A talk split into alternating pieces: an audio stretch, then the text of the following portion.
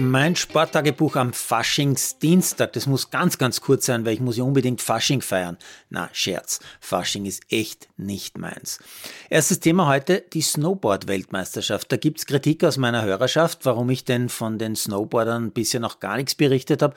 Ja, da muss ich mich outen. Ich kann dem Snowboard-Spitzenrennsport noch immer nicht wirklich etwas abgewinnen. Selbst nach Jahren des Zuschauens wirkt dieses mit zwei Füßen festgeschnallt sein auf einem Brett wie eine völlig unnatürliche Bewegung, die durch das massive Fuchteln mit den Armen auch noch deutlich verstärkt wird. Andererseits hat ja bei mir fast jede Sportart ihre Berechtigung, also gratuliere ich natürlich auch den ÖSV Borderinnen. Immerhin haben die heute jene Goldene gewonnen, die die Alpinen nicht geschafft haben. Und dann auch noch der älteste von allen, der 42-jährige Andreas Brommeger aus Schwarzach im Pongau. Schon vor mehr als 30 Jahren, also als Zwölfjähriger, wechselt Brommeger von den Alpinen zu den Bordern. Vor 23 Jahren gewinnt der mittlerweile zweifache Familienvater seinen ersten beiden Goldmedaillen, damals bei der Juniorenweltmeisterschaft. Und über die Jahre hat der Salzburger 22 Weltcup-Parallelrennen im Snowboard gewonnen, war unglaubliche 51 Mal im Weltcup auf dem Stockerl.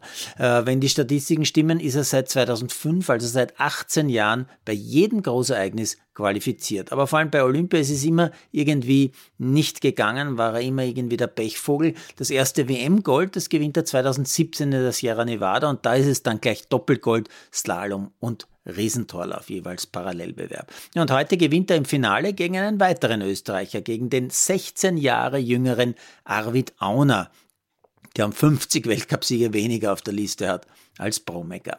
Neben Gold und Silber bei den Männern gibt es dann auch noch Bronze für die Frauen des ÖSV. Die Kärntnerin Sabine Schöffmann holt sich auch im Parallelslalom ihre erste Medaille. Mein TV-Highlight vor dem Champions League-Abend war heute wieder das Nationalteam, das zweite Testspiel der Österreicherinnen auf Malta gegen Holland.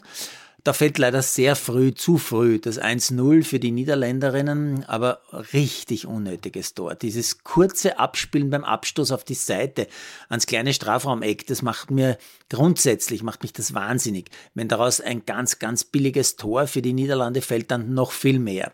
Besonders bitter finde ich auch, dass der Fehler dann der Torfrau Isabella Kresche, die gegen die Nummer 8 der Welt zeigen durfte, dass sie ähnlich stark ist wie Österreichs Nummer 1, Manu Zinsberger, dass also Kresche der Fehler angelastet wird. Klar, sie hat den Ball vom 5-Meter-Raum von der Verteidigerin zurückgespielt bekommen und hat ihn dann, weil eine weitere Niederländerin auf sie zugestürmt ist, wegschlagen müssen. Leider geht der Abschlag dann zur nächsten Holländerin, die spielt nochmal quer und eine der Vize-Weltmeisterinnen, nämlich Berenstein, schiebt den Ball ungehindert aus drei Metern ins Tor. So unnötig.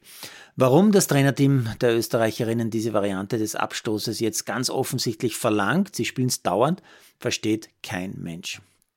Das 0-2 vor der Pause ist dann ein richtig tolles Freistoßtor von Martens. Äh, nach der Pause sind die Österreicherinnen dann deutlich stärker, aber es fällt leider das 0-3 und dann auch gleich das 0-4. Und dieses Match zeigt sehr deutlich, wie sehr ein Spielverlauf ein Match entscheiden kann im Fußball. Österreich war definitiv nicht so deutlich schlechter als die Finalistinnen der letzten Weltmeisterschaft.